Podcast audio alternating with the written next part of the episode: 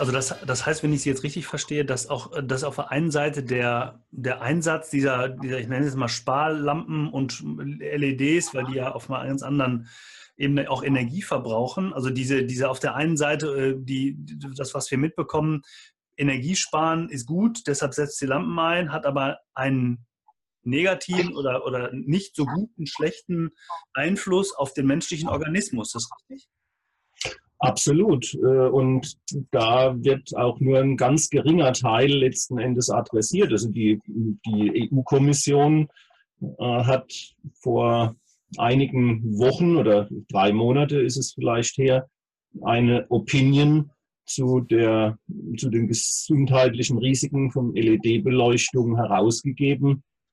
Und die Lichtindustrie hat sofort äh, bestimmte Schlüssel Begriffe aufgegriffen aus dieser Opinion und es äh, für sich jetzt zum Positiven hin gedeutet, dass also keinerlei Risiken für die Menschen existieren würden. Wenn man allerdings diese Opinion, die auch frei verfügbar ist, mal mhm. aufmerksam liest, dann kommen sehr wohl bestimmte Themen immer wieder vor und die Kommission kommt dann, sie benennt die möglichen Risiken und kommt dann immer wieder zu dem Schluss, naja, äh, wir haben im Moment keinen Anhaltspunkt, dass diese Risiken so gravierend sind. Mhm.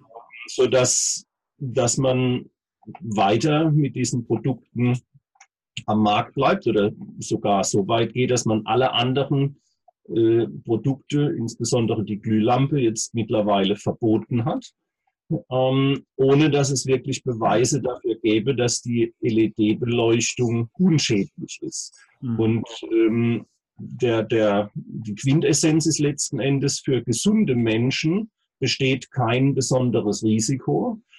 Aber was ist zum Beispiel mit Kindern? Was ist zum Beispiel mit älteren Personen, die ganz bestimmte Medikamente nehmen, die als Fotosensibilisatoren dienen können. Ähm, wir haben jetzt im Moment gerade eine Diskussion über die Abschaffung der Zeitumstellung. Mhm, richtig. Auf der einen Seite. Und auf der anderen Seite bezweifelt die EU-Kommission, Share, eben die für die Risikobewertung verantwortlich ist, ähm, dass die Einflüsse von LED-Beleuchtung auf die chronobiologischen Funktionen des Menschen von besonderer Bedeutung sind. Mhm. Also hier klaffen einfach äh, ganz bestimmte hm, Ansichten komplett auseinander. Denn wer sich mit der Chronobiologie beschäftigt hat, der erkennt, dass es sich dabei um eine Schlüsseldisziplin handelt, wenn es darum geht, äh, präventiv ähm, für die Gesundheit etwas zu tun, und zwar mit einfachen Mitteln. Mhm, ist ja hochinteressant. Ähm, wenn, ich, wenn jetzt jemand sagt, ich möchte äh, solche Studien nachlesen, wo findet man sowas? Gibt es da vielleicht, können Sie, können Sie uns vielleicht für die Shownotes einen Link geben, wo man sagt, da kann ich das mal lesen? Ich kann auch, äh, ich kann auch diese Opinion äh, als PDF zur Verfügung stellen, beziehungsweise den, den Download-Link. Ja.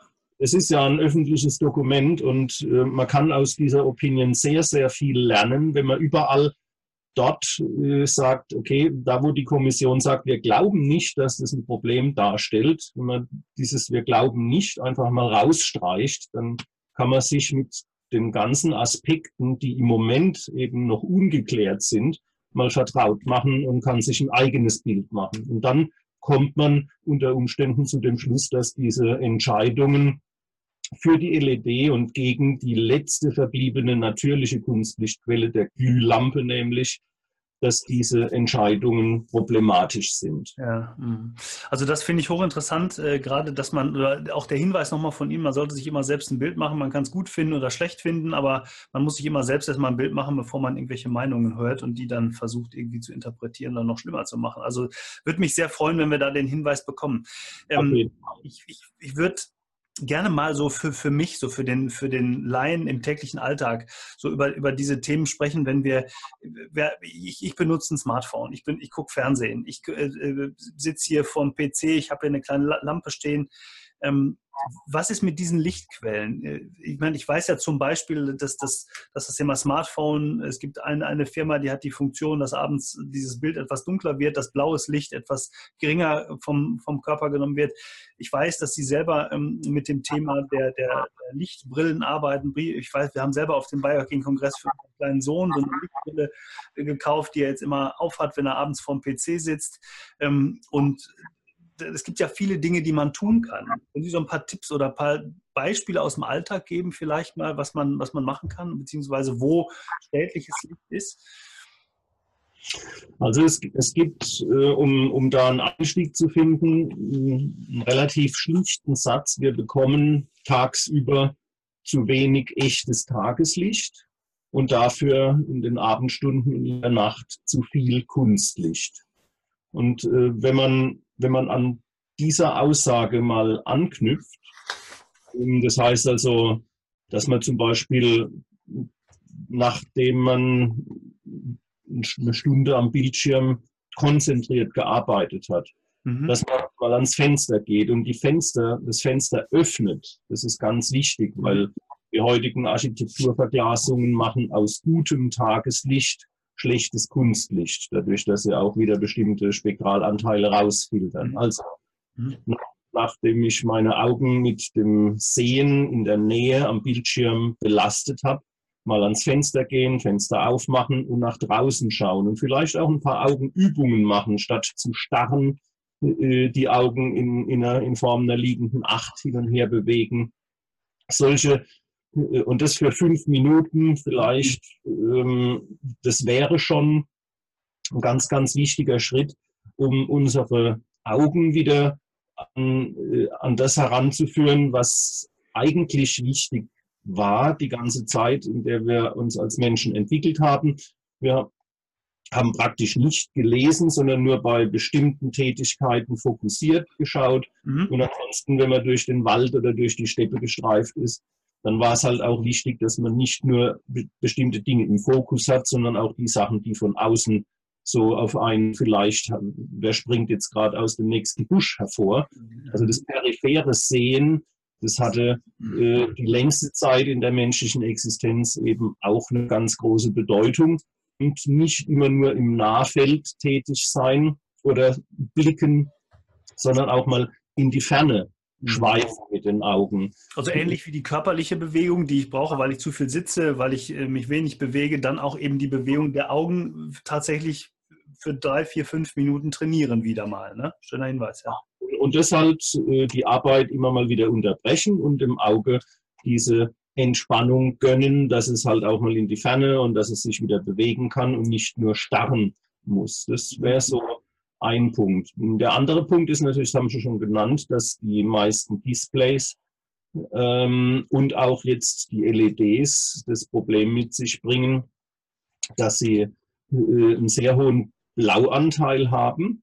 Und dieser hohe Blauanteil, äh, der ist aggressiv, wirkt also nicht nur ähm, auf unsere Chronobiologie störend, sondern äh, greift auch letzten Endes die Netzhaut an und äh, also die Zellen der Netzhaut. Und es handelt sich ja dabei um, um ein sehr delikates äh, System in unserem Auge. Und da wäre es in der Tat sinnvoll, wenn man zum Beispiel mit Bildschirmschutzbrillen arbeitet, ähm, wenn man mit solchen Softwarelösungen arbeitet, die die höheren Blauanteile reduzieren. Das mhm. Ganze ist nicht nur am Abend wichtig, sondern das Auge wird letzten Endes auch bei ähm, langer Bildschirmarbeit am Tag durch diese Blauanteile gestresst. Und was den Bildschirmen fehlt und was auch den LED-Lichtquellen fehlt, sind die regenerativen Anteile auf der anderen Seite des äh, Regenbogens. Also die kurzwelligen stellen zellulären Stress dar das wäre also Violett, Indigo, Blau, diese Farben.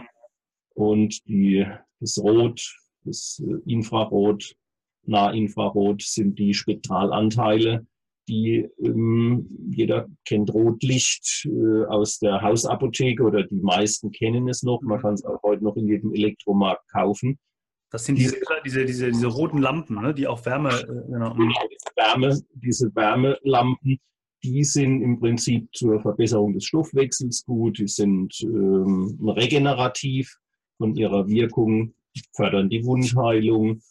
Und das sind genau die Spektralanteile, die eben in dem LED-Licht, das die Bildschirme beleuchtet oder auch unsere Räume beleuchtet, nicht mehr vorkommen. Das heißt, wir haben weiterhin oder sogar in verstärktem Maße aggressive Spektralanteile und äh, die regenerativen Spektralanteile, die fehlen. Und dadurch geht halt die Schere auseinander. Das heißt, wenn ich, äh, wenn die Regeneration des Gewebes zu kurz kommt, dann bedeutet es letzten Endes eine Begünstigung degenerativer Prozesse. Und diese degenerativen Prozesse werden halt durch die kurzwelligen Anteile äh, vorangetrieben oder begünstigt. Mhm. Jetzt gibt es ja, ähm, also da, ich habe ja viel beruflich mit Ärzten zu tun und da ist ja immer die Frage, was ist mit dem, mit dem Sonnenlicht? Also wie lange setze ich mich Sonnenlicht aus? Ist es gefährlich für, für mich, wenn ich das tue? Jetzt sind wir ja alle den ganzen Tag überwiegend bekleidet, dass ähm, selbst wenn ich mich draußen bewege, ich habe maximal mal im Sommerurlaub zwischen einer und drei Wochen vielleicht die Möglichkeit, ähm, mal ein bisschen mehr Haut mit Sonne äh, ähm, in Berührung zu bringen. Ähm, irgendjemand hat mir letzten Mal gesagt, damit zum Beispiel dieses Thema ist ja ein großer Hype, auch immer die Frage nach Vitamin D und, und wie brauche ich, soll ich zusätzlich supplementieren oder reicht es, wenn ich mich, ähm, äh, was weiß ich, 20 Minuten oder eine Stunde am Tag draußen bewege? Da gibt es ja ganz unterschiedliche Meinungen zu. Also letztens hat einer zu mir gesagt, ich müsste eigentlich mittags eine halbe Stunde nackt in die Sonne stellen, damit ich ähm, das aufnehme, was was, was ich an Sonnenlicht brauche. Jetzt ist das nicht was, was ich praktizieren kann, wenn ich in Dortmund auf, in der Innenstadt bin, aber gibt es da irgendwie einen Hinweis? Was kann ich tun? Sie haben es gerade schon schön gesagt, mit dem mal rausgucken, mal rausgehen. Ähm, ja, wie, wie, ja, genau, was kann ich tun? Also Sie haben, Sie haben jetzt schon viele Aspekte genannt, die könnten letztendlich auch von mir formuliert gewesen sein. Gerade das ähm, eine halbe Stunde oder 20 Minuten in der bei Sonnenhöchststand ähm, sich möglichst mit einer großen Körperoberfläche äh, der Sonne aussetzen und das auf, einem, auf einer regelmäßigen Basis. Das wäre eigentlich die, der beste Sonnenschutz. Aber wir haben halt heute äh, in, in unserer äh, Gesellschaft das Problem, dass die Informationsquellen genau ähm, widersprüchliche äh, Ratschläge geben. Auf der einen Seite haben wir die Weltgesundheitsorganisation, die eben sagt, Sonnenlicht ist ähm, ein Karzinogen. Ähm, auf der anderen Seite haben wir die Sonnenanbeter, die ohne das Sonnenlicht nicht äh, existieren können und sich bei jeder erstbesten Gelegenheit in die Sonne knallen. Also irgendwo dazwischen liegt natürlich die Wahrheit. Und wir werden heute äh, durch zum Beispiel Sonnenschutzmittel, die ja jedem anempfohlen werden, in Versuchung geführt, falsch mit der Sonne umzugehen. Die Art und Weise, wie wir Urlaub machen. Also, dass man dass man sich mit Sonnenschutzmittel einreibt, um dann zum Beispiel vier Stunden in der Sonne sich aufhalten zu können, ist nicht unbedingt äh, das Vernünftigste und hat mit dem, was die Natur uns eigentlich vorgegeben hat, nur noch ganz, ganz wenig zu tun. Wir sind auf der einen Seite abhängig von der Sonne. Das kann man im Baltikum zum Beispiel beobachten in den Frühlingsmonaten. Wenn die Sonne dann wieder kommt, da sitzt jeder, ob an der Bushaltestelle oder wo auch immer, sitzt da und streckt sein Gesicht äh, in die Sonne und genießt die, die Sonnenstrahlen auf, der, auf dem Körper. Und ähm, früher, solange man eben nicht 95 Prozent seiner Lebenszeit in geschlossenen Räumen verbracht hat, sondern draußen in der Natur war, da gab es auch weniger Sonnenbrände, weil man einfach schon, wenn die Sonne im früher die, die Strahlen etwas stärker wurden und der UVB-Anteil höher wurde, dann hat man halt eine kleine Dosis bekommen. Und äh, so wie sich die UV-Strahlung im Laufe des Jahresgangs äh, verändert hat, konnte der Körper immer entsprechend äh, nachregeln. Und genau das ist heute halt nicht mehr möglich. Wenn Sie sagen, in äh, Dortmund oder wo auch immer, äh, ist ja jeder, der einen Arbeitsplatz im Innenraum hat, der hat eigentlich das Problem, dass dann, wenn die Sonne am effektivsten ist, dass er da nicht in die Sonne gehen kann. Es bleiben die Wochenenden, dann ist aber das erste Wochenende, wo man Zeit hätte, in die Sonne zu gehen, spielt das Wetter nicht mit. Und so passiert es eben, dass unsere Haut ungeübt im Umgang mit dem aktuellen Sonnenlicht ist. Und dann können schon eine halbe Stunde, dreiviertel Stunde Exposition genügen, dass man Sonnenbrand bekommt. Und die Vorgaben oder die Empfehlungen zum Beispiel der Internationalen Beleuchtungskommission gehen in die Richtung, dass wenn man über Vitamin D nachdenkt und das Vitamin D über die Haut bilden möchte, dass man dann eben zum Sonnenhöchststand, das ist bei uns, solange die Sommerzeitregelung gilt, mittags um 13 Uhr, dass man sich da etwa 20 Minuten so großflächig wie möglich hm, in der Sonne exponieren sollte, und zwar auf die nackte Haut. Mhm. Das hat dann zur Konsequenz, dass ich in der kürzesten Zeit den maximalen Effekt habe. Denn das, was man braucht für die Vitamin D-Produktion, ist das UVB, also die kurzwellige UV-Strahlung. Und die hat die höchste Konzentration mittags bei Sonnenhöchststand. Und je größer die Hautoberfläche ist, die ich exponiere, umso effektiver ist dann die Bestrahlung. Und natürlich fängt man auch nicht am allerersten Tag, wo die Sonne stark ist, mit den 20 Minuten an, sondern man fängt mit fünf Minuten an und überprüft, hat man das gut vertragen.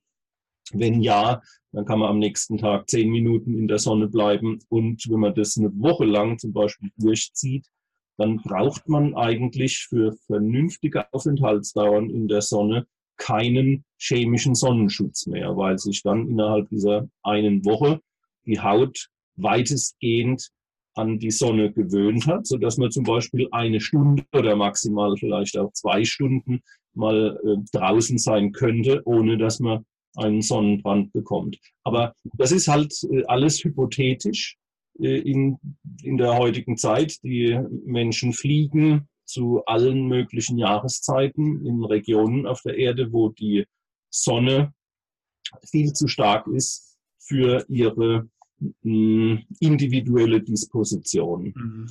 Daraus äh, entstehen dann letzten Endes die Probleme. Ja, genau. Also das ist, glaube ich, ein, ein, guter Hinweis, dass es in vielen, in vielen Richtungen wirklich äh, hypothetisch ist oder theoretisch bleibt, weil, weil der Mensch heute ein ganz anderes Leben lebt. Aber ich glaube, wichtig nochmal der Hinweis auch, ähm, es zumindest so natürlich, wie es irgendwie geht, zu versuchen. Sie haben ja, wir hätten, wir können noch über so viele Dinge reden, also gerade das Thema Sonnenschutz, welche, Sonnen, welche Sonnenschutzmittel sind, sind gut, welche sollte, auf welche man sollte man verzichten, auch Aufnahme Haut und so weiter. Ich weiß, dass Sie da auch sehr, sehr gute Tipps haben. Jetzt habe ich immer so ein bisschen das Problem, wir haben so einen Podcast, Dauer von ungefähr eine Dreiviertelstunde. Wir sind schon über 40 Minuten dabei. Es ist so hochspannend und so, so ähm, ja, sind so viele Informationen. Ich könnte Sie noch so viele Sachen fragen. Dennoch ähm, äh, habe ich meinen Rahmen und den, den würde ich ganz gerne einhalten. Also ähm, ich habe aber trotzdem eine Sache noch, die ich, die ich doch noch loswerden oder fragen will. Bei all dem, was Sie gesagt haben, Sie haben es vorhin auch schon mal in einem ja fast Nebensatz gesagt, als es um den Chirurgen ging. Ich kann mir vorstellen, dass nicht alle, ich nenne es jetzt mal Schulmediziner, offen sind für das, was sie ähm, sagen, beziehungsweise das, was sie machen. Gibt es denn Kombinationen, wo Sie sagen, da bin ich im, im Austausch mit anderen Medizinern und wir arbeiten zusammen? Ich habe letzte Woche jemanden hier gehabt, ähm, da ging es um das Thema Hypnose, Gesichtslesen, auch interessant. Die berichtete, die berichtete ähnliche Dinge, dass, dass der Arzt nicht mit ihr arbeitet, sondern ähm, dass der Patient mit ihr arbeitet. Aber äh, wie ist das bei Ihnen? Also die, die äh, Community, hm, die sich mit dem Thema Licht beschäftigt, die ist überschaubar.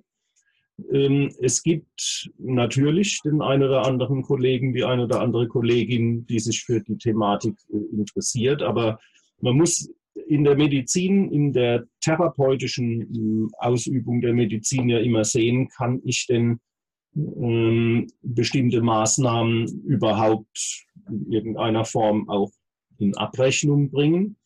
Und wenn Sie sich jetzt mal die ähm, Abrechnungsziffern. Ich muss leider halt auch äh, immer mal wieder dieses Thema kommen, in der GOA anschauen, dann sind die gesamten Lichttherapien, für die es tatsächlich auch einen einzelnen Abschnitt gibt, ähm, alle mit einem reduzierten Gebührenrahmen versehen. Und das führt dann dazu, dass man äh, drei Euro, vier oder fünf Euro für so eine Anwendung hm, abrechnen könnte. Mhm.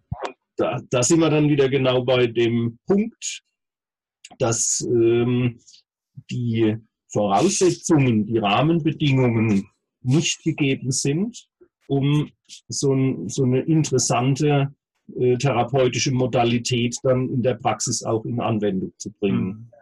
Und, und das ist sehr schade und das ist auch sicher der Grund, warum dann viele Kollegen äh, denken, naja, warum soll ich mich damit jetzt belasten? Ich habe für eine, eine Lichttherapie ist ein ganzer Raum dann blockiert für eine mhm. bestimmte Zeit und ich kann nur drei Euro oder fünf Euro dafür abrechnen, als lasse ich es lieber. Okay.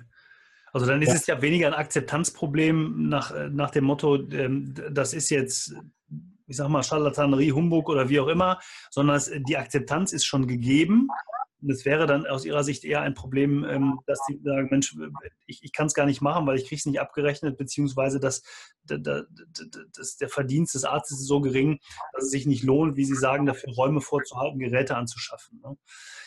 Ähm, ich weiß, dass zum Beispiel, ich habe mit, mit einem Kollegen ähm, äh, von Ihnen gesprochen, also jetzt nicht unmittelbar Kollegen, sondern ärztlicher Kollege gesprochen, der ähm, das Thema Lichttherapie, Phototherapie einsetzt im Bereich der, äh, der Klebepflaster, da gibt es jetzt auch irgendwas Neues, also hochspannend. Ich weiß nicht, ob Sie das schon mal gehört haben. Da werden die Meridiane äh, auf der Akupunktur miteinander verbunden und so. Also auch spannend, Schmerz, schmerztherapeutisch wohl ganz, ganz wirksam. Also ich war hoch, hoch erstaunt, was da alles möglich ist. Wahnsinn. Ähm, ja, zum Schluss würde ich ganz gerne noch eine kurze Frage, kurze Antwortrunde machen. Ist deshalb immer spannend für, für uns, ähm, weil wir auf gleiche Fragen unterschiedliche Antworten bekommen. Reicht auch eine ganz kurze Antwort. Ich lege einfach mal los. Ähm, die Zukunft der Medizin, wohin entwickelt sich das Thema Medizin aus Ihrer Sicht in den nächsten fünf bis zehn Jahren? Es wird immer ähm, spezifischer, immer individueller und immer teurer. Und ähm, ich habe kein gutes Gefühl. Ich denke, dass ähm, mit dieser Tendenz die Machtverhältnisse sich sehr ungünstig verschieben und dass die ähm, Versicherungssysteme beispielsweise immer mehr an ihre Grenzen stoßen werden. Das bedeutet dann, dass die persönliche Vorsorge und Prävention letztendlich einen immer größeren Stellenwert bekommt. Mhm. Aber gerade das Thema Prävention ist natürlich unglaublich wichtig. Ne? Das, äh, ja, schön, dass Sie nochmal darauf hinweisen. Gibt es Entscheidungen in Ihrem Leben, die Sie gerne ändern würden, wo Sie sagen würden, ich würde heute gerne was anderes machen oder hätte ich das gern? Nein, das gibt es nicht. Das ist sehr schön. Das ist immer die beste Antwort, finde ich, weil damit weiß man, dass man auf dem richtigen Weg ist. Gibt es einen Ort in der Welt, an dem Sie gerne arbeiten wollen oder leben möchten, außer jetzt Heidelberg, ist ja schon sehr schön. Ähm, ich bin in der glücklichen Situation, dass ich eben einen Teil meiner Lebenszeit auch in meinem Lieblingsland äh, verbringen kann. Das ist die Schweiz. Mhm. Ähm, allerdings bin ich eben gebürtiger Heidelberger und ähm, bin hier seit Anfang an ansässig und genieße es sehr. Ähm, aber die Schweiz, wie gesagt, ist ein Land, in dem ich mich auch sehr gerne aufhalte. Schön, wenn man es ja jetzt schon miteinander verbinden kann. Ne? Gibt es ein Buch oder einen Film, der Sie besonders mitgerissen, motiviert hat oder erreicht hat, den Sie empfehlen können hier für unsere Community? Ähm, es gibt einmal ein Buch, das mich sehr fasziniert hat, Gödel Escher Bach von Douglas Hofstetter. Mhm und äh, ein anderes Buch von Marco Bischof, Biophotonen, das Licht in unseren Zellen. Sehr schön. Das werden wir auf jeden Fall als Link mal mit in die Show Notes nehmen. Immer sehr interessant, themenspezifische Informationen noch im, im Nachhinein zu bekommen ähm, von, von unseren Gästen. Ähm, und die letzte Frage ist für uns immer oder für mich nicht ganz uneigennützig. Gibt es irgendjemanden, den Sie uns hier als Podcast-Gast empfehlen würden, auch aus dem Bereich Medizin sehr gerne, aber natürlich auch aus, aus anderen Bereichen?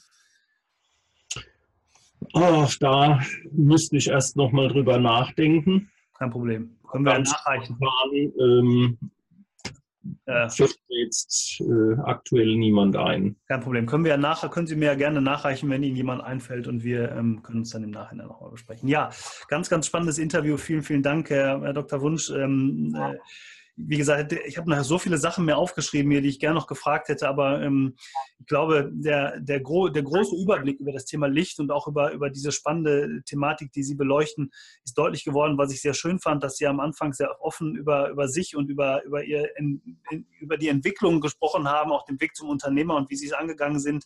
Ist für mich immer ein tolles Learning und auch für, für alle die, die hier zuhören. Also vielen, vielen Dank nochmal nach Heidelberg und ähm, für Sie, Zuhörer und Zuschauer, Zuhörern herzlichen Dank fürs Zuschauen.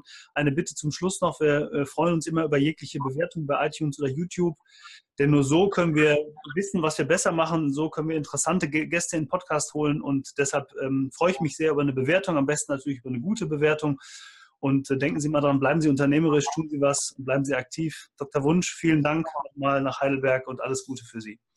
Vielen Dank, Herr Neumann. Gute Zeit.